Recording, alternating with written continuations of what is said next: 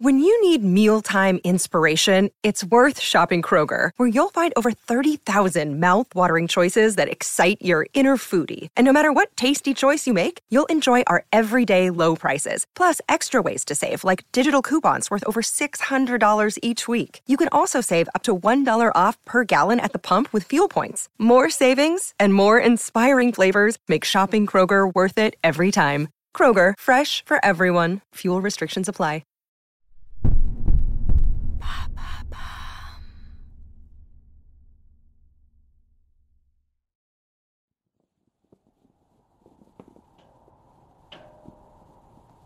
Le soleil se lève dans un silence de neige que seul trouble un drapeau blanc couvert de fleurs de lys qui se déploie par intermittence au-dessus du porche. Il n'est pas encore 6 heures, tout semble indiquer que le pensionnat dort encore. D'un geste qui se veut inaudible, très lent, le garçon fait signe à trois de ses camarades de contourner le bâtiment. Ils disparaissent derrière le parapet qui fait l'angle. En nette infériorité numérique, le groupe doit faire preuve d'une extrême vigilance pour ne pas subir une défaite cuisante. Le jeune homme regarde l'horloge et comme il reste moins d'une minute, il se relève très légèrement, juste ce qu'il faut pour être prêt à bondir. Les cloches de 6 heures couvriront le bruissement des neuf pas qu'il doit effectuer jusqu'à l'ancien mur. Cette position idéale à l'écart et surélevée va lui offrir une vue d'ensemble sur toute la cour de l'école. Il retient son souffle, tout son corps se tend.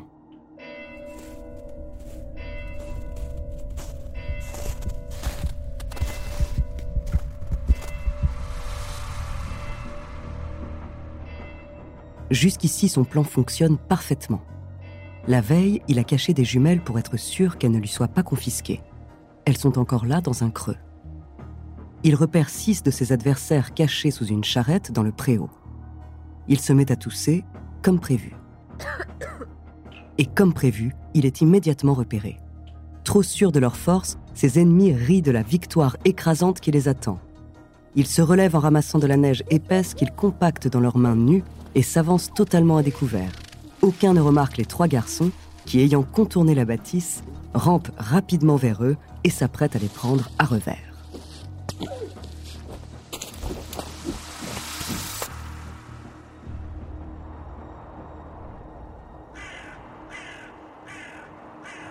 28 ans plus tard, l'homme contemple encore un désert de neige, mais ce n'est plus une cour d'école qui s'étend devant lui, c'est un champ de bataille rougi par le sang de 25 000 soldats, tous morts. Ceux qui n'ont pas perdu la vie sont défigurés, quand d'autres doivent se faire amputer d'une jambe ou d'un bras. Et l'anesthésie ne sera inventée que 34 ans plus tard. Nous sommes en Russie en 1812, et cette armée qui jadis comptait 600 000 soldats vient d'être décimée en l'espace de cinq mois. L'homme sent glisser le pouvoir qu'il a mis sa vie à conquérir. Pour la première fois depuis trois décennies, la force de lutter lui manque, sa déchéance est proche. Cet homme qui fut un jour l'empereur victorieux d'une école enneigée, avant de devenir celui d'un continent, s'appelle Napoléon Bonaparte.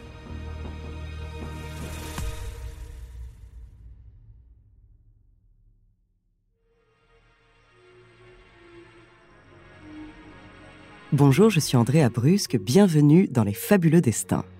Cet épisode est le premier que nous consacrons à Napoléon Bonaparte. Conquérant respecté et craint du monde entier, il est l'une des figures les plus controversées de l'histoire de France. Aujourd'hui, je vous parlerai de sa jeunesse avant de connaître à Paris une ascension irrésistible et fulgurante au sein de l'armée.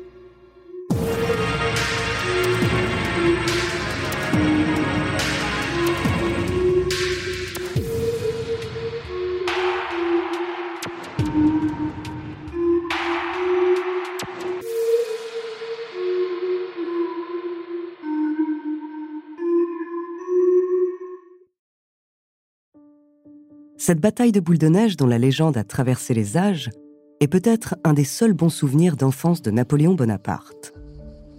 Né en 1769 dans une famille pauvre d'Ajaccio, en Corse, rien ne le destine d'abord au commandement ni aux sphères élevées du pouvoir. Mais quand son père, notable aux revenus modestes, parvient à se faire élire député en 1777, tout change. Même s'il n'est qu'honorifique, ce titre lui permet de côtoyer des cercles de plus en plus puissants. Il rejoint une délégation reçue par le roi Louis XVI en personne, puis se rapproche du gouverneur de Corse, obtenant enfin du ministère de la Guerre une bourse qui permet à son fils d'étudier en France. C'est ainsi que le 14 décembre 1778, le petit Napoléon, 9 ans, embarque au port d'Ajaccio direction Marseille. C'est le grand départ pour le continent. Son intégration semble difficile. Quand il commence sa scolarité au collège de Brienne, un pensionnat prisé par les nobles, Napoléon ne parle encore qu'un français très limité et son accent lui cause des moqueries. Lui qui avait déjà la réputation d'un élève bagarreur sur son île natale, doit prouver tous les jours sa valeur. Élève moyen, il se fait tout de même remarquer par sa précocité en mathématiques. Mais le jeune Napoléon est tenace. Il est reçu à l'école militaire supérieure de Paris en 1784. Âgé de 15 ans, il n'est encore jamais monté jusqu'à la capitale. Lorsqu'il arpente les rues de Paris pour la première fois, il n'en croit pas ses yeux. De nombreux jardins offrent aux familles le loisir de se promener et les places publiques accueillent des marchés florissants. On y trouve de la soie précieuse d'Asie, des fruits exotiques, bananes, mangues, ananas importés des colonies et de nombreuses plantes aux vertus médicinales. Mais ce qui impressionne le plus le jeune homme, c'est la puissance qui se dégage des édifices de la capitale. L'architecture des églises et l'autorité des palais monumentaux font naître en lui le désir d'embrasser ce monde, d'en faire partie, et peut-être même, qui sait, d'un jour le gouverner.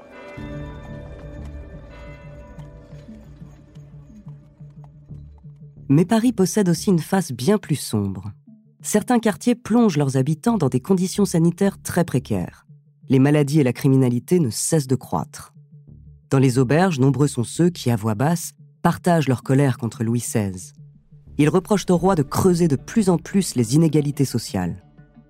C'est dans ce contexte que Napoléon poursuit sa formation militaire pendant un an avant d'être affecté au régiment d'artillerie de Valence. À ce moment-là, personne, ni en France ni en Europe, n'a conscience que le pays se trouve à l'aube de 20 années de bouleversement. Il reste moins de 4 ans avant que n'advienne la Révolution française. Avant de continuer cet épisode, nous voulions vous remercier pour votre écoute. Si vous voulez continuer de nous soutenir, abonnez-vous à la chaîne Bababam Plus sur Apple Podcast. Cela vous permettra une écoute sans interruption. Ou bien écouter ce message de notre partenaire, sans qui ce podcast ne pourrait exister. On se retrouve tout de suite après.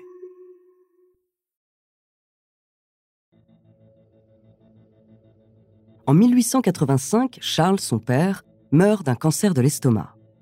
Cette perte impose à Napoléon, qui a seulement 16 ans, un sens aigu des responsabilités. Mais surtout, cela renforce encore plus ses ambitions. Il est déterminé à gravir les échelons pour subvenir aux besoins des siens. C'est lorsqu'éclatent les émeutes de la fin du 19 juillet 1789 dans la ville d'Auxonne qu'il vit son baptême du feu. Jeune lieutenant, c'est à Napoléon que le maréchal du confie la répression de la foule. Et cela ne se fait jamais sans violence. Cette expérience lui donne deux leçons capitales qui le guideront longtemps. Premièrement, le pays doit être réformé pour apaiser la colère du peuple. Deuxièmement, et il en est convaincu, il faut imposer les réformes par la force. À dater de ce jour, pour Napoléon Bonaparte, la fin justifiera toujours les moyens. Le séisme social et politique dans lequel plonge la France en 1789 est sans précédent. La plupart n'y voient que danger et incertitude, mais Napoléon y trouve sa voie. Il voit dans ce chaos des opportunités à saisir, un champ de bataille dont l'issue n'obéit qu'à une seule règle, gagner à tout prix.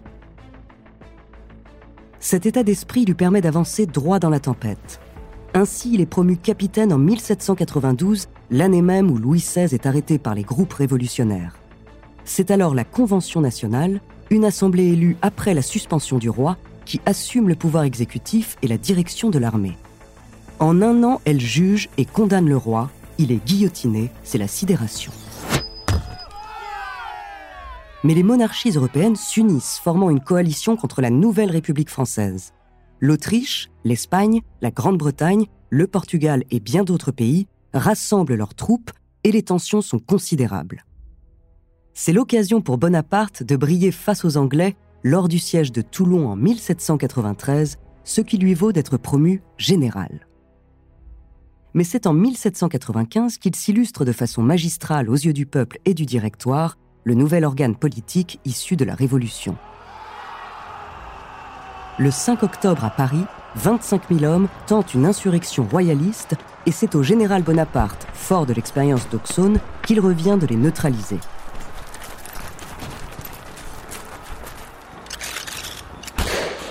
Artilleur de formation, Napoléon place ses canons de manière à causer des dégâts matériels pour intimider les manifestants, tandis que les obusiers visent les zones où, acculés, ces derniers doivent se disperser.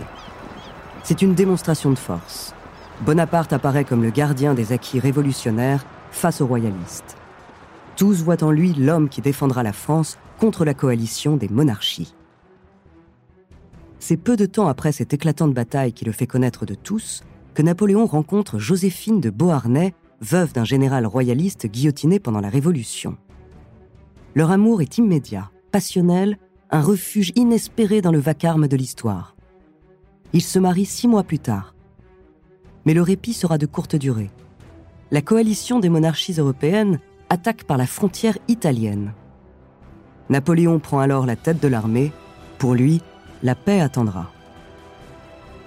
Cette guerre restera dans les mémoires. Les Français marchent au-delà des Alpes en enchaînant les victoires flamboyantes. En à peine un an, l'ennemi est vaincu et la renommée du général dépasse désormais largement les frontières du pays. Avec lui, c'est toute une nation qui se prend à rêver. Le directoire ne compte plus sur lui seulement pour se défendre, mais pour se lancer dans des conquêtes d'une envergure colossale. Napoléon se voit alors confier le projet fou d'envahir toujours plus.